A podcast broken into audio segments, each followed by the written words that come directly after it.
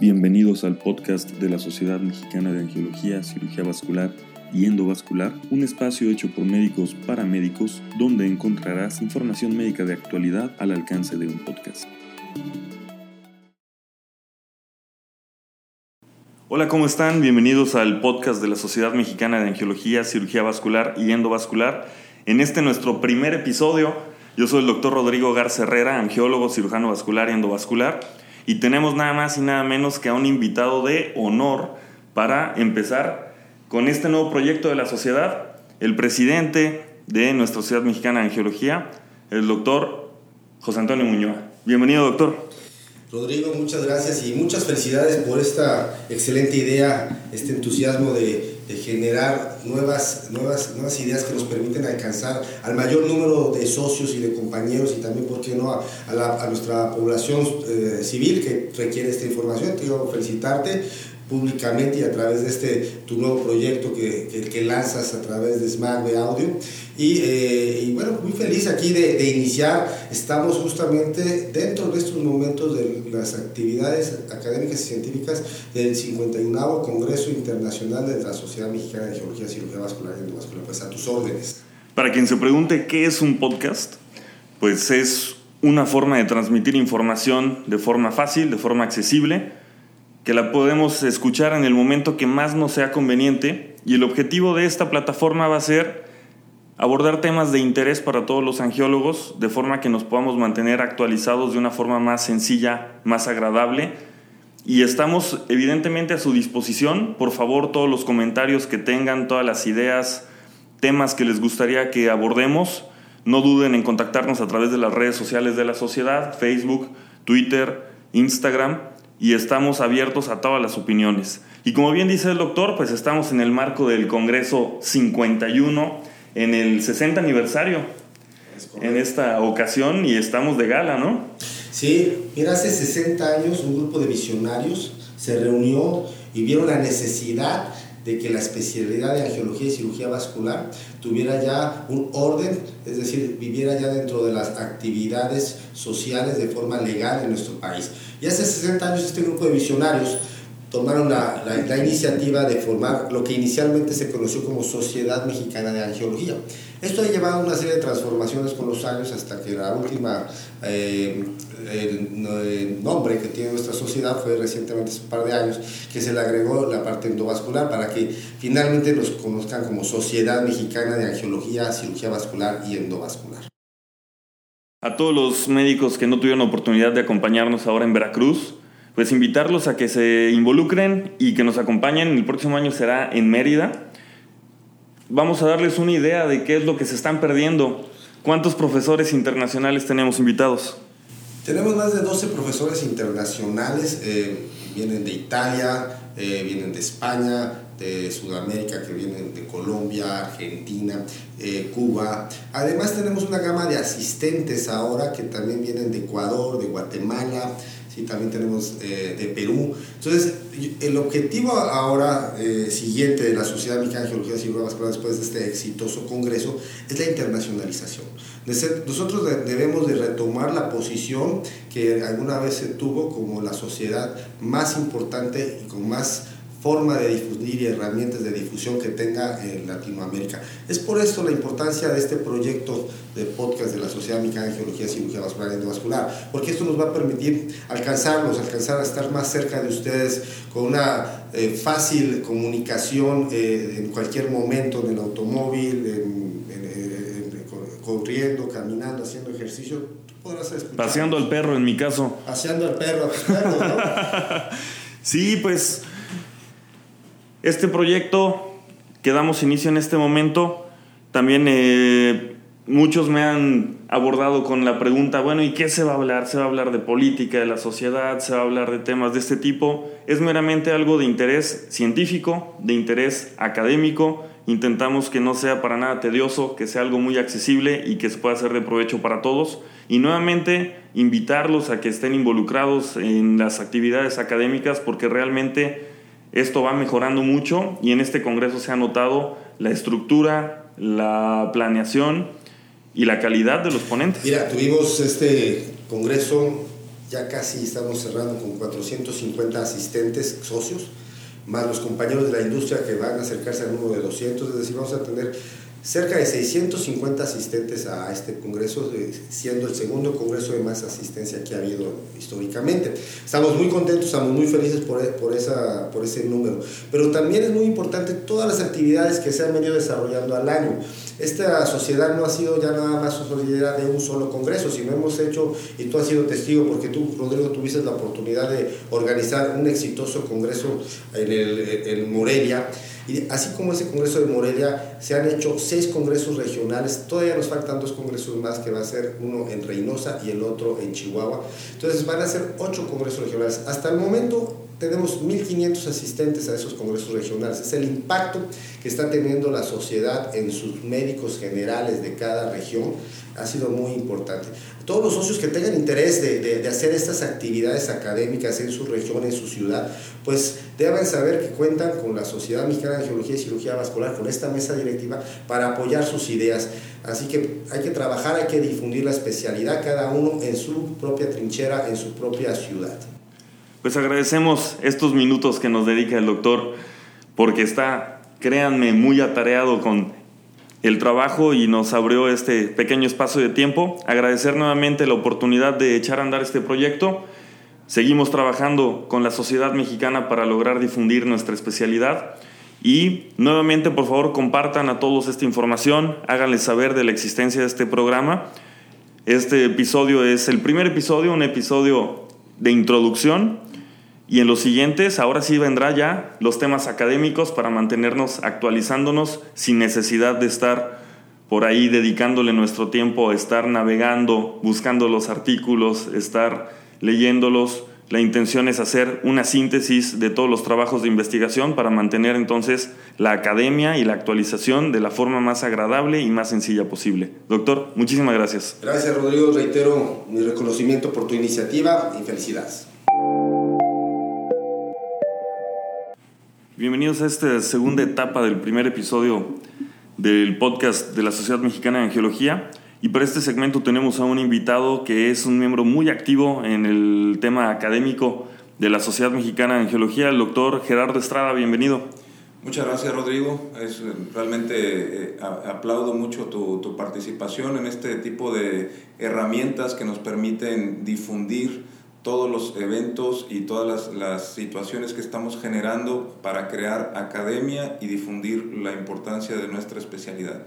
Como lo habíamos platicado, la intención de este podcast es precisamente llevar de forma sencilla y de forma agradable información académica y tenemos nada más y nada menos que al director del programa académico ahorita en el marco del 51 Congreso de Angiología y también, no, eh, no sobra decirlo, el director del programa académico de la base de los congresos regionales.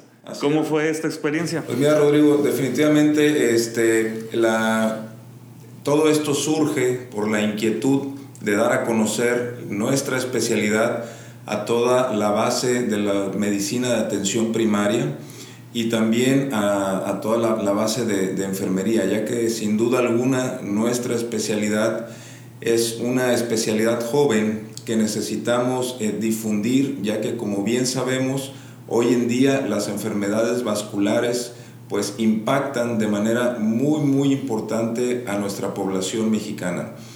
Básicamente existen enfermedades como la trombosis venosa, como la insuficiencia venosa, e incluso las complicaciones derivadas en los pacientes diabéticos que definitivamente requieren mucha difusión y somos nosotros, los angiólogos, cirujanos vasculares y endovasculares, quienes eh, eh, tomamos el liderazgo para difundir este tipo de patologías inicialmente a nuestra población y definitivamente eh, eh, dar a conocer también las herramientas eh, diagnóstico-terapéuticas y estar actualizados dentro de nosotros, pues sin duda alguna es bastante, bastante importante.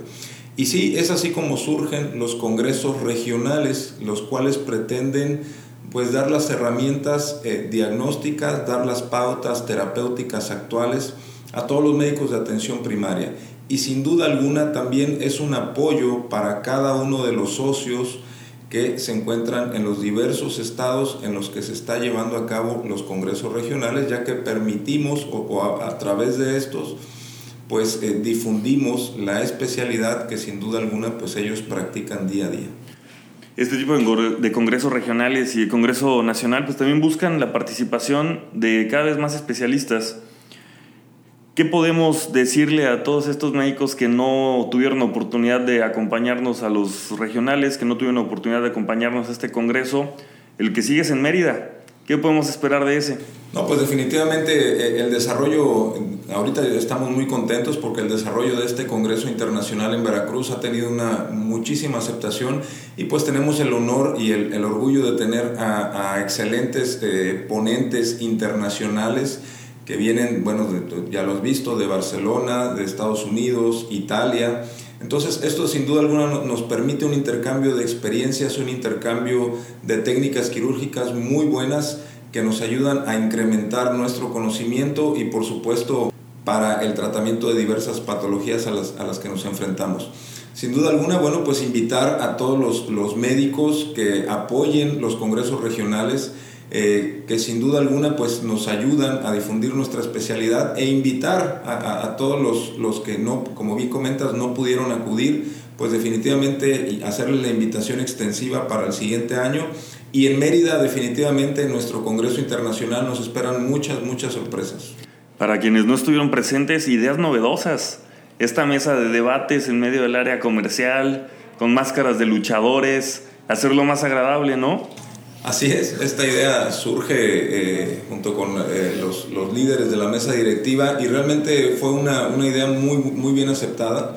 Es una forma diferente de, llevar a cabo un debate académico que precisamente eh, lo, que, lo que estamos haciendo pues es enfrentar a, a, especialistas, angiólogos, que es por el sitio donde trabajan o las herramientas con las que cuentan, tienen mayor expertise en un área específica. Entonces, estamos eh, en esta área de debates enfrentando las experiencias eh, eh, quirúrgicas, las experiencias académicas de cada uno de ellos para poder llegar a una conclusión que es bastante favorecedora y sin duda alguna pues hacerle en esto, ponerle un poquito ahí de de, salsa. De música, de salsa al debate, pues sin duda alguna fue, fue muy, muy bien aceptado y creo que lo, lo, tendremos que repetir. Y lo social no se quedó nada atrás. Ayer el cóctel estuvo llenísimo, todos muy contentos, la convivencia estuvo excelente y en uno de los cócteles donde he visto mayor participación. Sí, afortunadamente pues, eh, es una reintegración de todos los socios. Realmente eh, ese tipo de, de, cócteles pues, nos ayuda a, encontrarnos con, con, nuestros amigos, con nuestros maestros.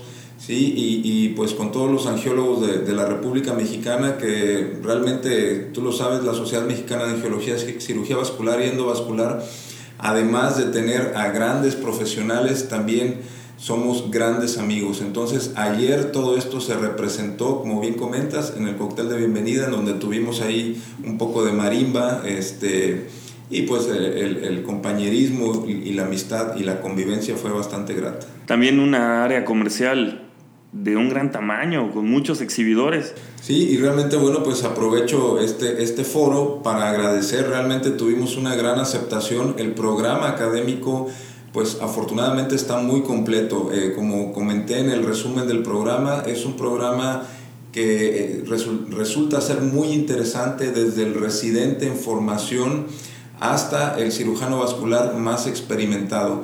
Y esto definitivamente, bueno, pues atrae a muchos socios comerciales que eh, sin duda alguna pues nos han apoyado y, y, esto se ve representado en una expo comercial completamente abarrotada por nuestros socios y, pues esto sin duda alguna muy enriquecedor para, para un Congreso Internacional. Y este año para los que se animaron, premios económicos en los trabajos libres, que es evidentemente un buen fomento, ¿no? Para participar. Así es, eh, eso también que lo que mencionas es muy importante. Este año vamos a otorgar premios económicos para el mejor trabajo de ingreso. Esto es para los médicos residentes en formación y eh, lo cual les va a permitir también eh, pues llevar a cabo una rotación eh, en un servicio extranjero, en un servicio eh, de alto nivel para que a su regreso pues también nos puedan compartir las experiencias de otros centros y, pues esto nos enriquezca académicamente a todos. Y sí, hay, hay premios eh, económicos para el mejor trabajo libre, también premios para los trabajos en cartel y esto quiero agradecer aquí a todo el comité que se encargó, existen muchos, muchos colegas que nos están apoyando para llevar a cabo la evaluación de cada uno de los trabajos para calificarlos y, escoger entre todos eh, el mejor trabajo en cada uno de los rubros. Pues ya escucharon un evento de gran calidad. Invitar a todos a que continúen participando en las actividades que hace la sociedad y que nos den su retroalimentación de este espacio, de este podcast. Ya saben, denos me gusta, compártanos en redes sociales y agradecer nuevamente al doctor Gerardo Estrada por todo el trabajo que hizo para que esto se pudiera lograr. Muchas gracias. Al contrario, Rodrigo, y felicidades por, por esta herramienta de difusión. Estamos por entrar a la tercera parte de este primer episodio, nuestro episodio de introducción.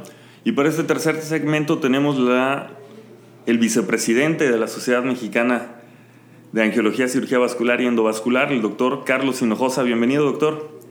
Hola, Rodrigo. Gracias. Buenos. Un saludo a todos los socios, porque no sé si es días o noches. Un saludo a todos los socios. Sí, ya con esto de, de las plataformas en cualquier momento que lo quieran escuchar. Así es.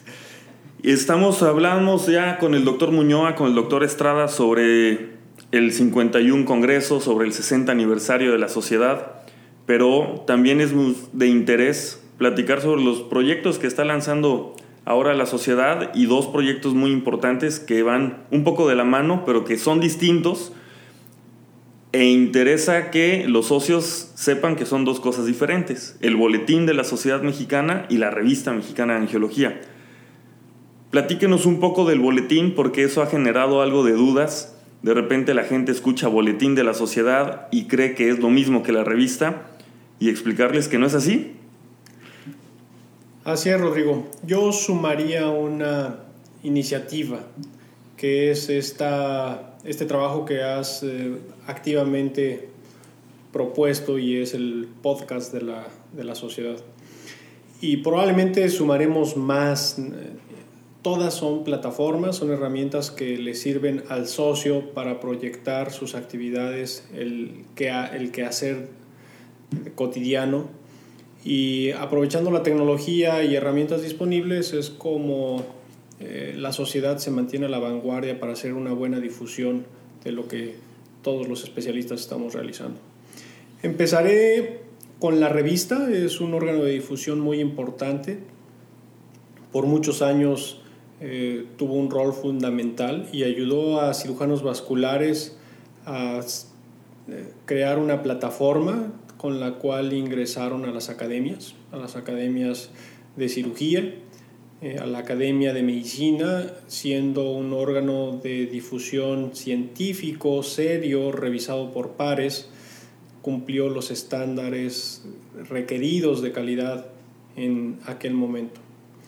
Con el desarrollo tecnológico, la evolución de procedimientos de evaluación para contrarrestar estudios que no pasan por comité de ética, estudios que no son revisados por pares.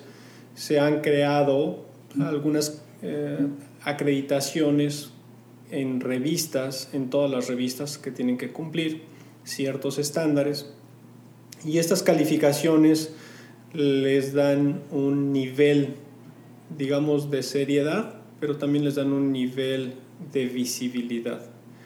Y es la manera en la que se puede evaluar el resultado. De nada sirve yo tener una productividad de algún trabajo si al final no trasciende en modificar alguna técnica, no trasciende en cómo comparar resultados, no trasciende en medir lo que yo estoy haciendo, no trasciende en incluso a, mis pacientes en tomar decisiones para ver si lo que se propone es una buena alternativa. Y a través de esas calificadoras y esa visibilidad es como ahora se les considera a esas revistas como utilidad para tener acceso a las plataformas iniciales, como las academias. Eh, esas plataformas, una muy común que es poco rígida, pero es muy frecuente y muy vista, es Medline a través de PubMed, que da mucha visibilidad a la revista en diferentes partes del mundo. Y no todas las revistas que están ahí están en otro índice de clasificación, que es el JCR, Journal Citation Report. El Journal Citation Report es un catálogo de revistas que a través de esta evaluación de cuántos artículos tienen, quién los lee y cómo miden la lectura, quién los cita, en base a la credibilidad que dan sus investigaciones, eh, emiten un, un, índice haciendo eh, una diferencia del el número de artículos publicados por el número de eh, citaciones y en base a eso, por un periodo de tiempo, mínimo cinco años, es como se tiene un factor de impacto. Con ese factor de impacto, es como ahora ya se pueden clasificar aquellas que tienen unas citaciones muy altas y algunas que nadie las cita o que la investigación que ahí se produce no es tan relevante.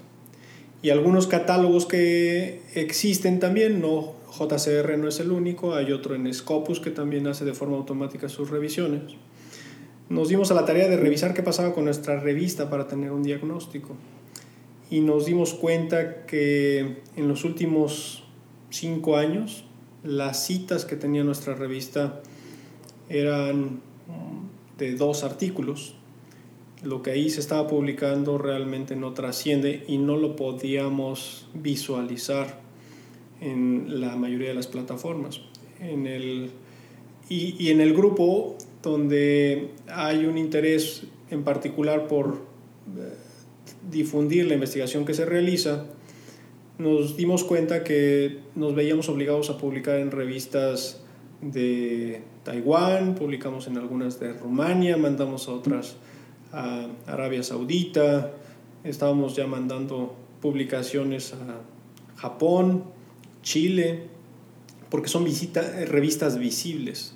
Y esas revistas tienen acceso a esos catálogos y les dan un factor de impacto, lo cual favorece que en, los, en las instituciones académicas las consideren como valiosas al momento de hacer una comparación objetiva, de decir qué tan eh, importante es tu línea de investigación,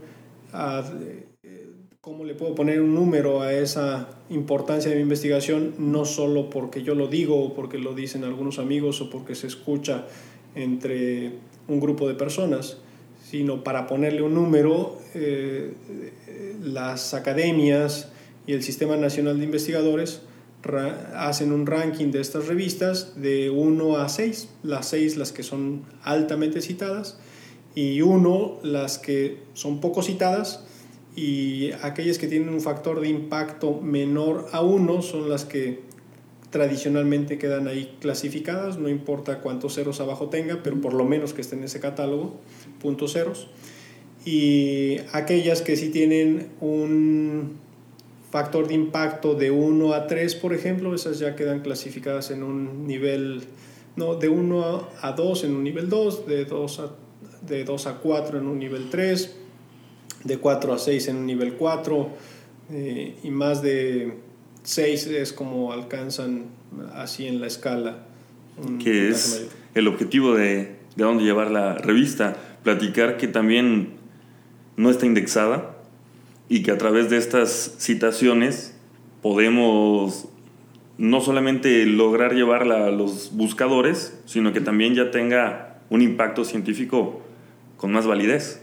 Sí, pues ahora que, explicaba esta parte, por qué la importancia, probablemente profundicé mucho y me fui muy eh, técnico a la parte de detalle. Es uno de los objetivos que buscamos, es que tenga la sociedad una herramienta para los socios para que les pueda dar acceso a todos a estas oportunidades en el Sistema Nacional de Investigadores, en las academias y que en las escuelas de cirugía vascular existe interés porque pues, como médicos nos interesa también la ciencia y nos interesa publicar.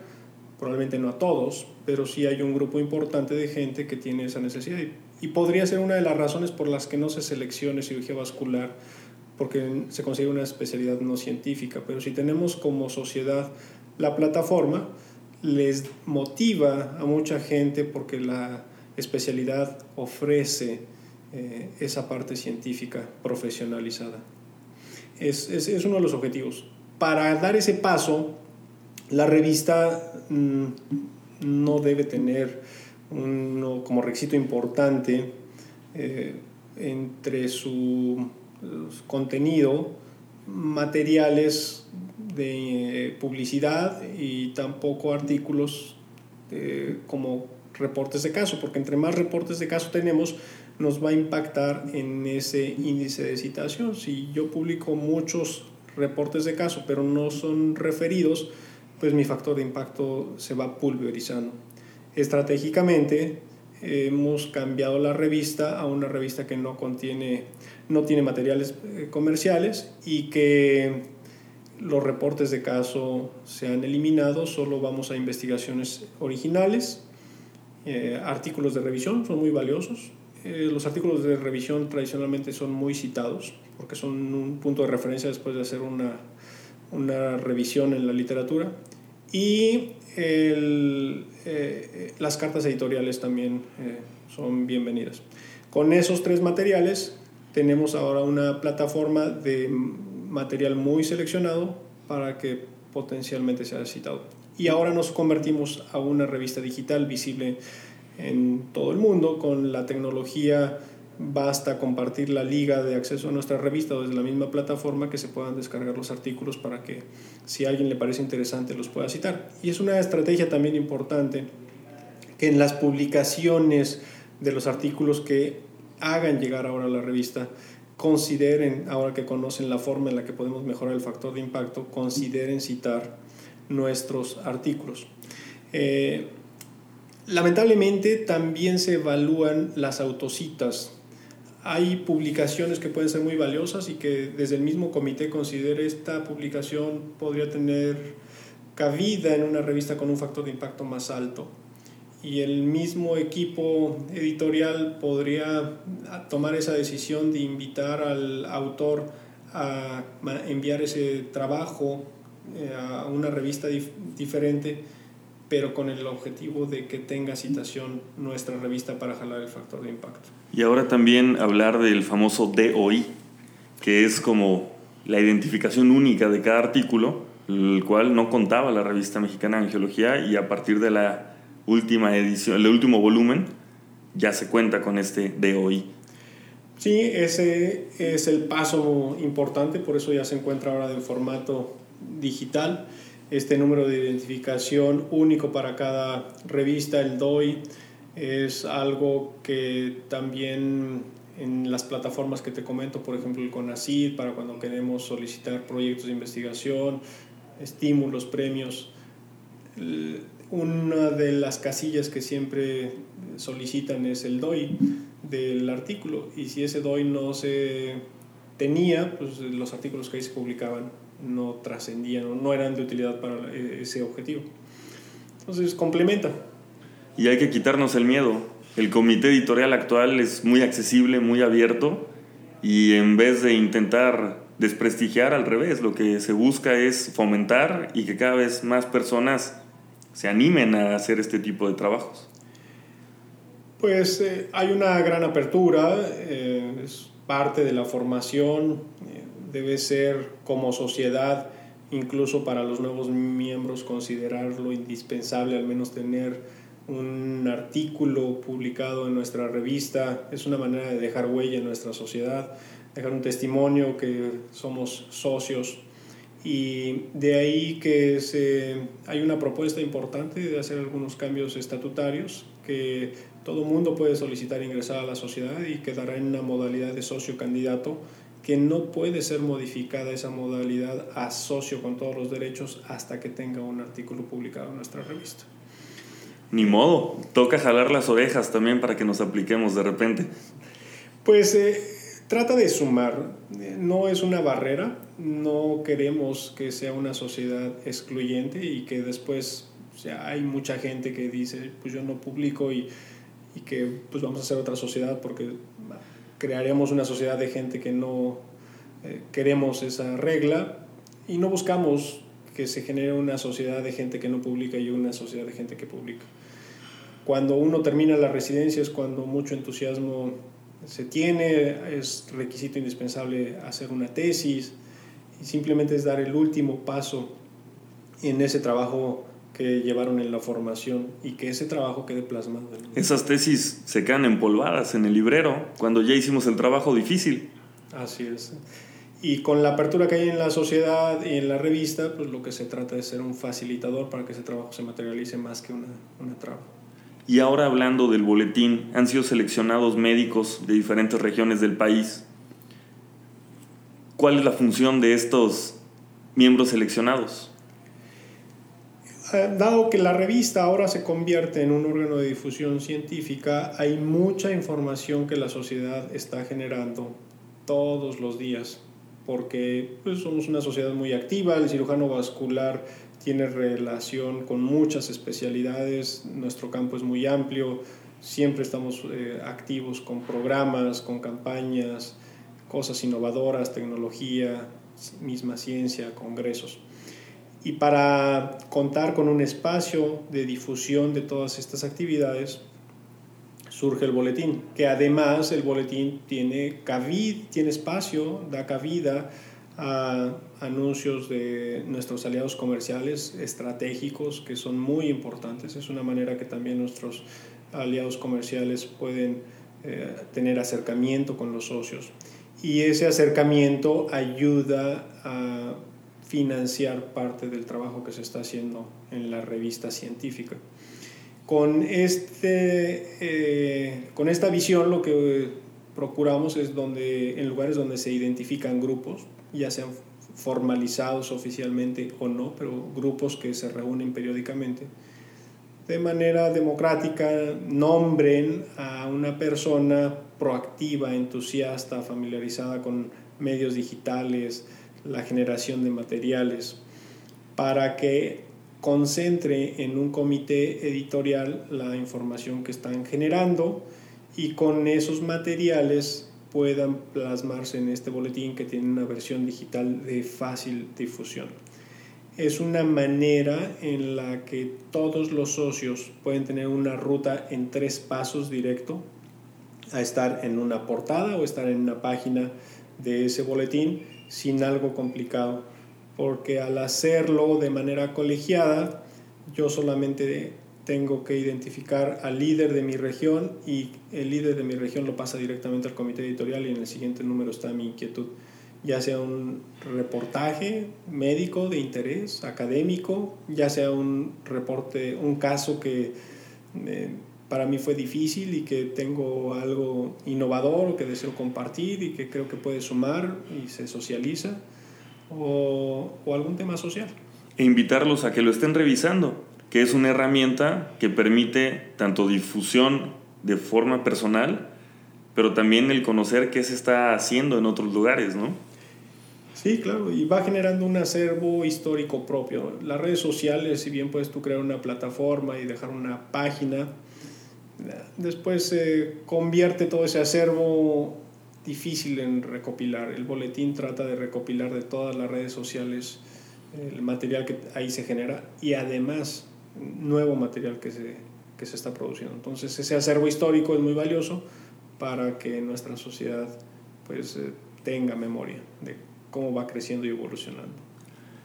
Y pues seguir trabajando y agradecerle que nos haya acompañado en este espacio, porque si no han visto al doctor en el marco del Congreso. Créannos que de verdad nos hizo un gran favor de tomarse unos minutos para estar aquí.